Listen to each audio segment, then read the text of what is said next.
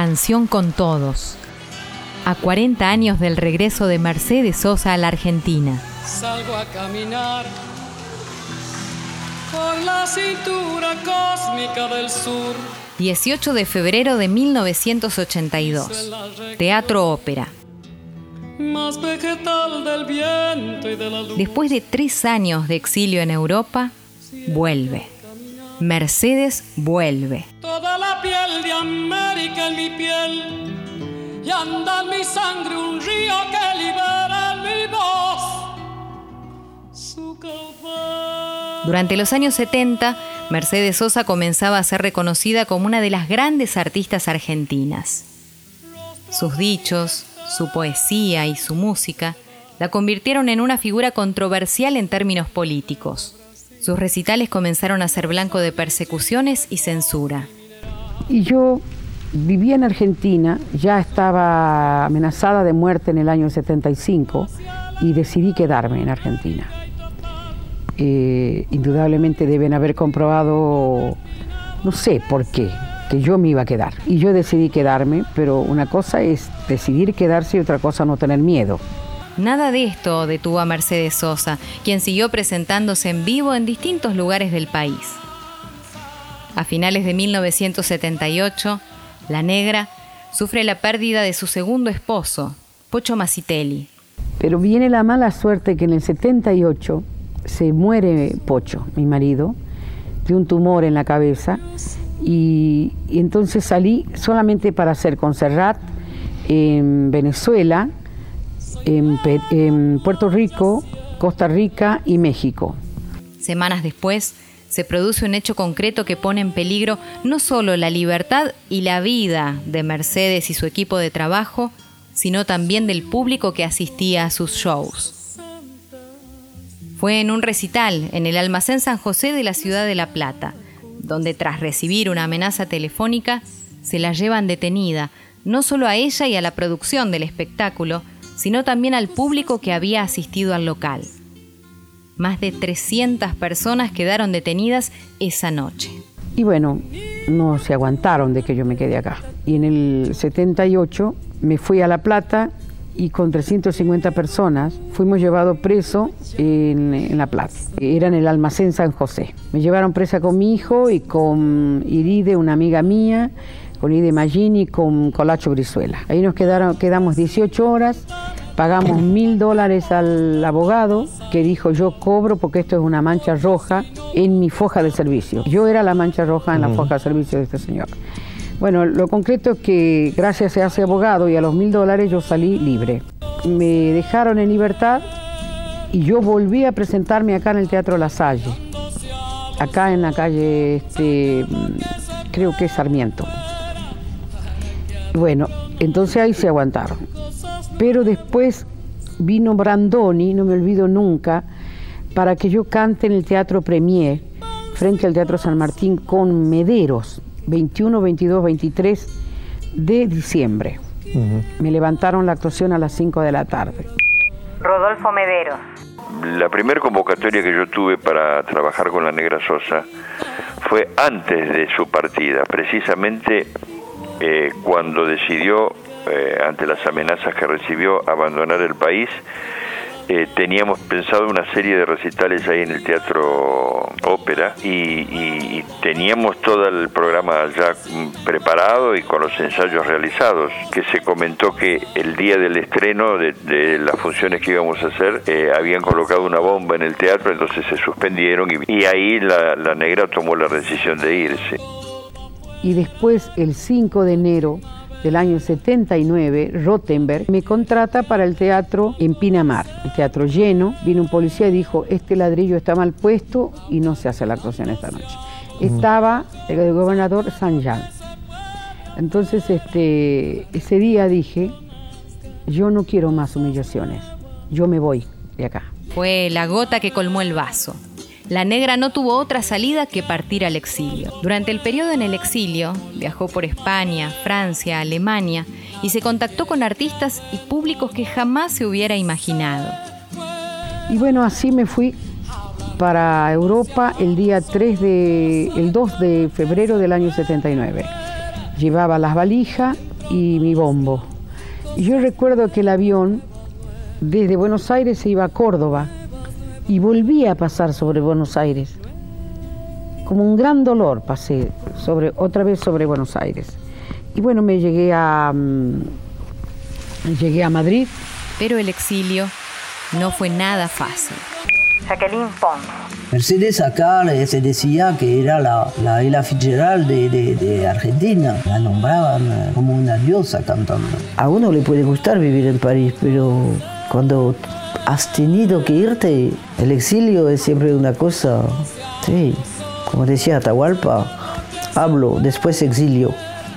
Yo no tenía problemas económicos, es decir, el exilio mío fue un exilio de trabajo, un exilio de, de necesidad de cantar. Nunca sé feliz en un exilio. En un exilio no, no, no. Cuando uno va a pasear, y aún mismo cuando va a pasear, más de 40 días la gente no aguanta. Necesita el entorno familiar, necesita la, la, patria de uno, eh, la, las costumbres, las comidas de uno. Y realmente país, nadie claro. puede comprender de qué manera un ser puede este, aguantar tanto tiempo. Creo que ahí hay que tener una fuerza, una dureza externa, uh -huh. no, no es interna. Yo me acuerdo que veía el avión de aerolíneas argentinas cuando yo me iba a tomar a Air France o cuando me iba a tomar a Italia para ir para distintas partes del mundo y no miraba, no miraba, directamente no miraba, porque ese avión significaba mi patria. Mientras tanto, su figura como artista internacional no paraba de crecer. Yo ya era una figura que por otro lado la gente me aplaudía de pie cuando me veía ver la Gal Costa, iba a ver a Lelutier, iba a ver a, a Paco de Lucía, a, a, todos. Iban a ver, yo iba a ver como la invitada de honor, pero sin trabajar.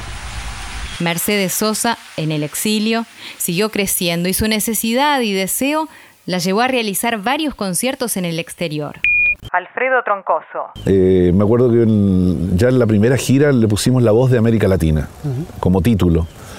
Y esa voz de América Latina empezó a, a, abrirse espacios así de una manera que nosotros nunca nos imaginamos. O sea, una persona que canta en español, que, que no maneja mayormente otros idiomas en Alemania y se, transformó como en una gran madre de porque llegaban alemanes llorando a besarle las manos.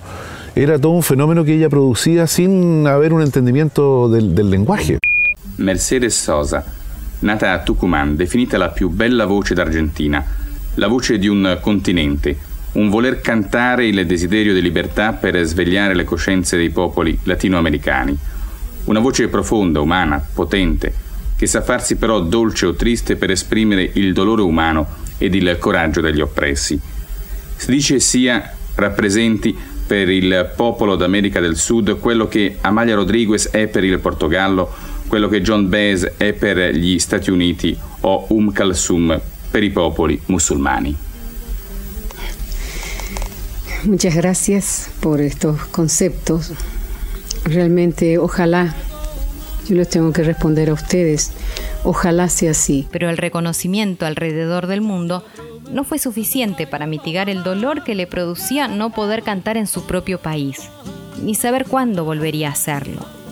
En enero de 1982, al mismo tiempo que el gobierno de facto planeaba la recuperación de las Islas Malvinas como manotazo de ahogado de un poder que cada día se veía más debilitado, Mercedes Sosa comenzó a gestar la idea de su regreso. Cuando andamos por Europa, los primeros tiempos cantábamos Caruso, me acuerdo, sobre todo en Italia. Uh -huh. Pero en Salzburgo, digo, no, ya no quiero cantar más Caruso, quiero cantar eh, Fuego en Animaná.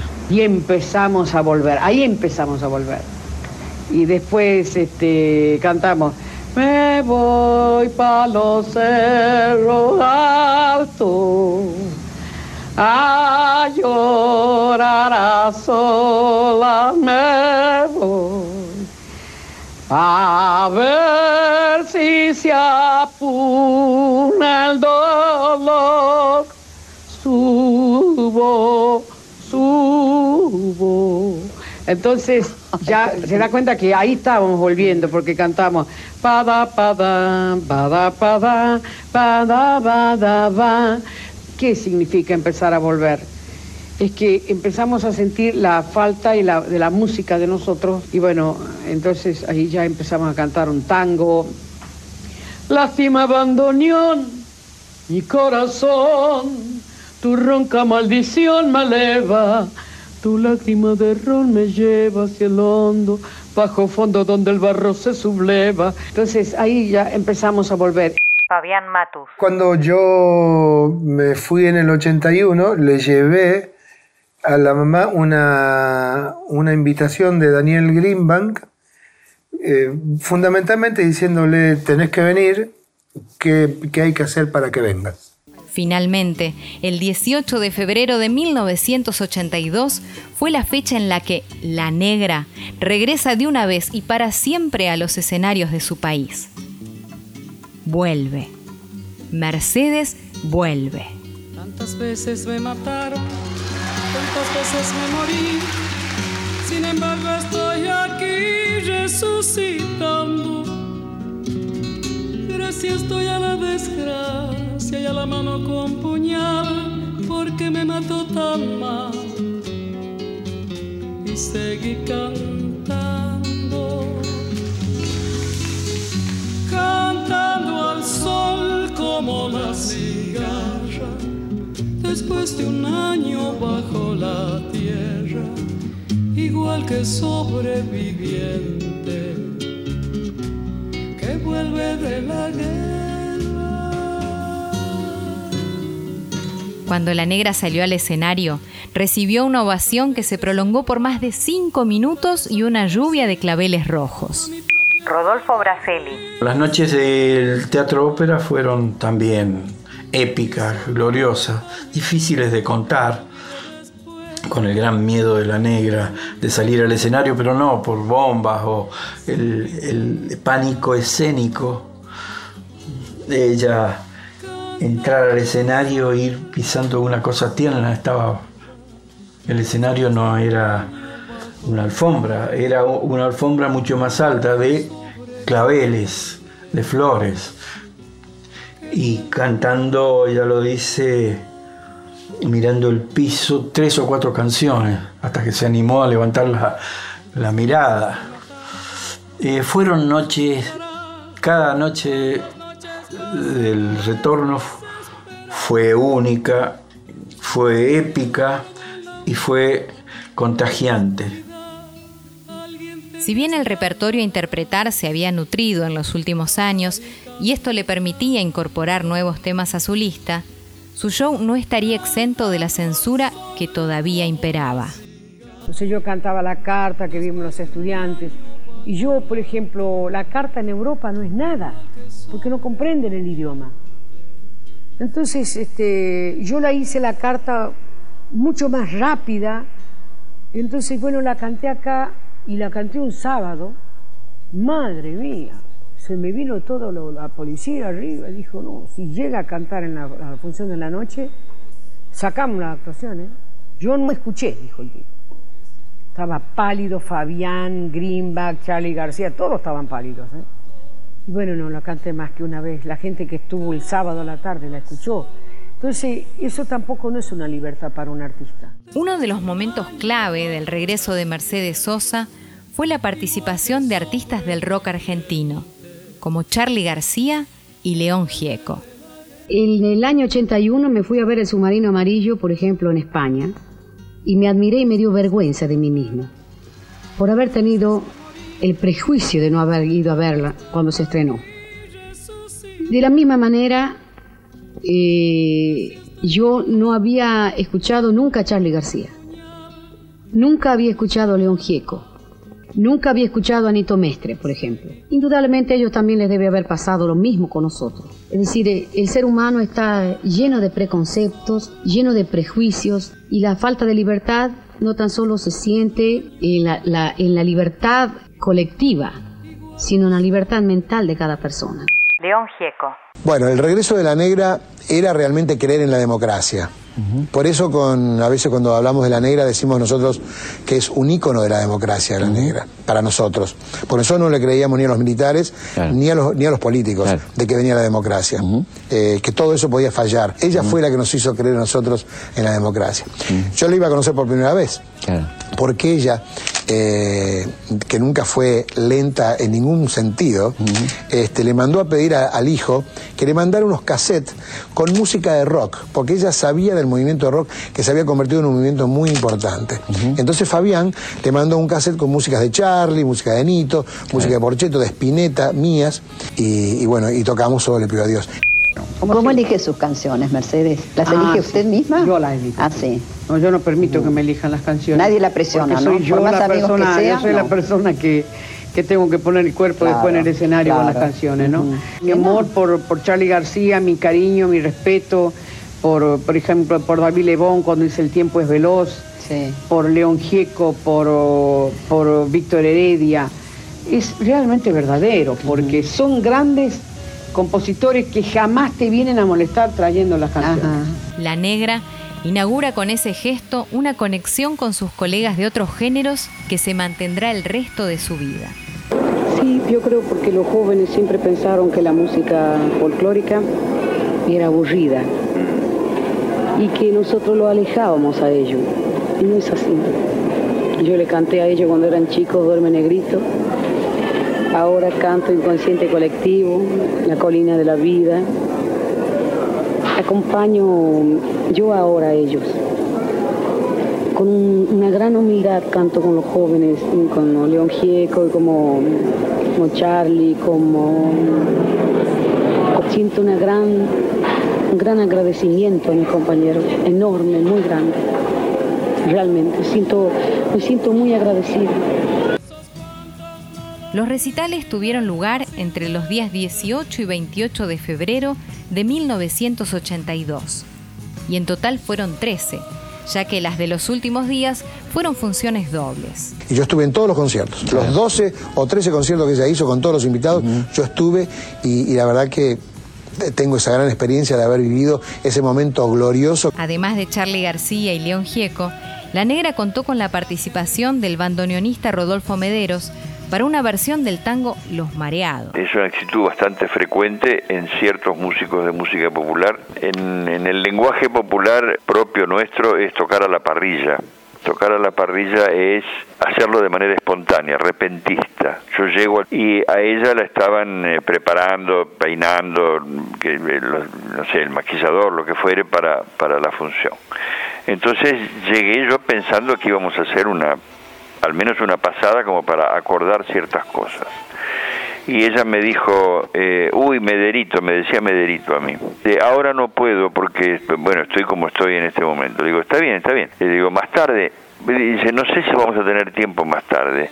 Dice, pero creo que lo canto en mí. Y, y nada, y ya vino el, el- el otro peinador y el otro y no sé quién, y yo ya me, nada, me quedé ahí dando vueltas, fumando un cigarrillo, esperando el momento. Pero no deja de ser, este además de adrenalínico, eh, estimulante esta situación. Ah, Hay dos maneras de hacer la música, o uno hace la música eh, según lo que está pactado en un papel, lo que se llama partitura, y eso no está mal, y uno se prepara para eso, y también eh, la hace cuando no está en el papel, que creo que es lo mejor. El acordeonista Raúl Barbosa para una versión del clásico de Ramón Ayala, El cosechero. Es con viva emoción que recuerdo aquella noche que Mercedes cantó en Argentina, en Buenos Aires.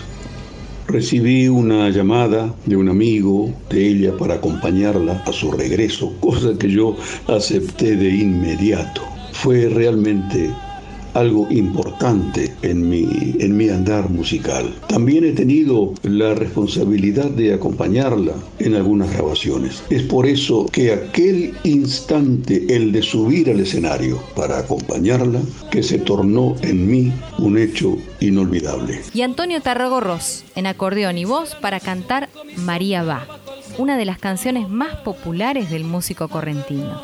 Los conciertos serían grabados para la edición de un disco en vivo.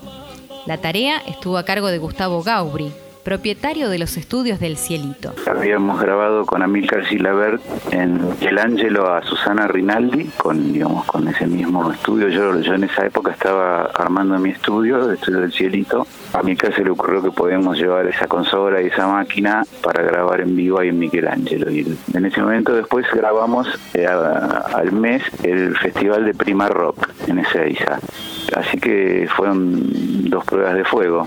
Y yo era el asistente, estaba a cargo de la grabación el que tenía la confianza del artista era él. Y en este caso yo pensé que iba a ser igual, pero el tema es que Amílcar estaba en la sala haciendo el sonido para la gente y, Mercedes no quería que se moviera de ahí. Entonces, bueno, él me, dio la confianza de hacer la grabación, me bancó porque realmente este, puso la cara por mí ante Mercedes y ante la compañía y ante Greenman. Era como mucha presión, ¿no? Y mucha expectativa. Muchísimo más que con lo del Prima Rock o lo de Susana Rinaldi porque se sabía que ese disco iba a ser este, una bomba Estábamos grabando en un camarín que, que, era como una especie de pasillo, tenía como 10 metros de largo por 2,50 de, de ancho y tres y pico de alto, todo lleno de azulejos por todos y espejos, ¿no? Peor lugar para escuchar música, imposible había milicos por todos lados, policía, digamos, ¿no? Todos estábamos protegidos por milicos, o sea, la, la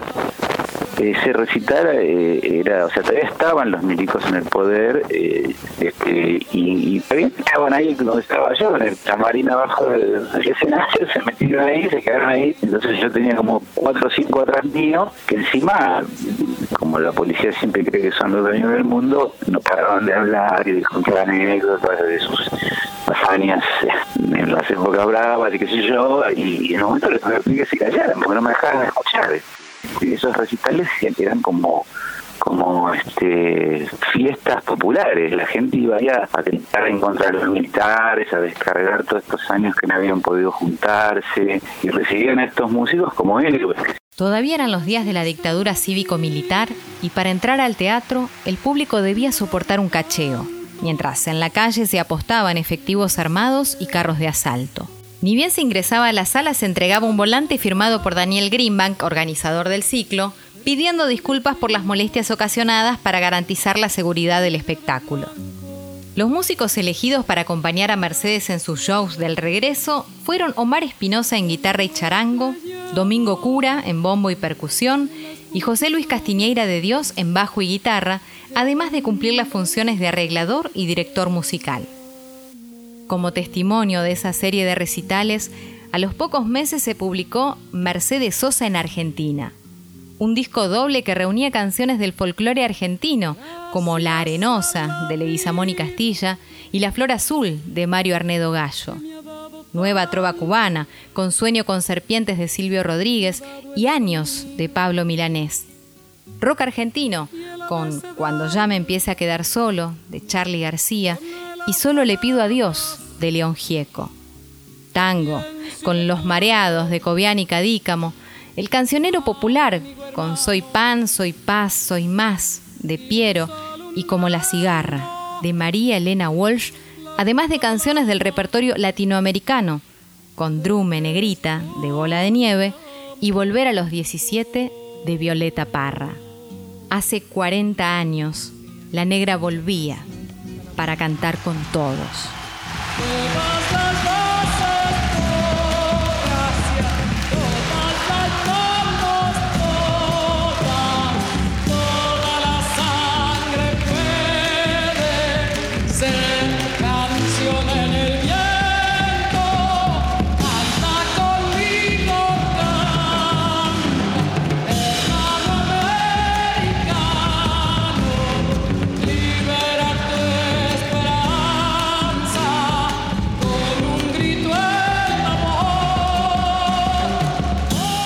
Con Todos, a 40 años del regreso de Mercedes Sosa a la Argentina.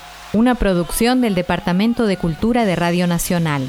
Textos, guion y producción, Leonardo Acevedo, Leandro Areco y Francisco Aquino. Locución, Emiliana Merino. Los audios usados en esta producción forman parte del archivo de los medios públicos.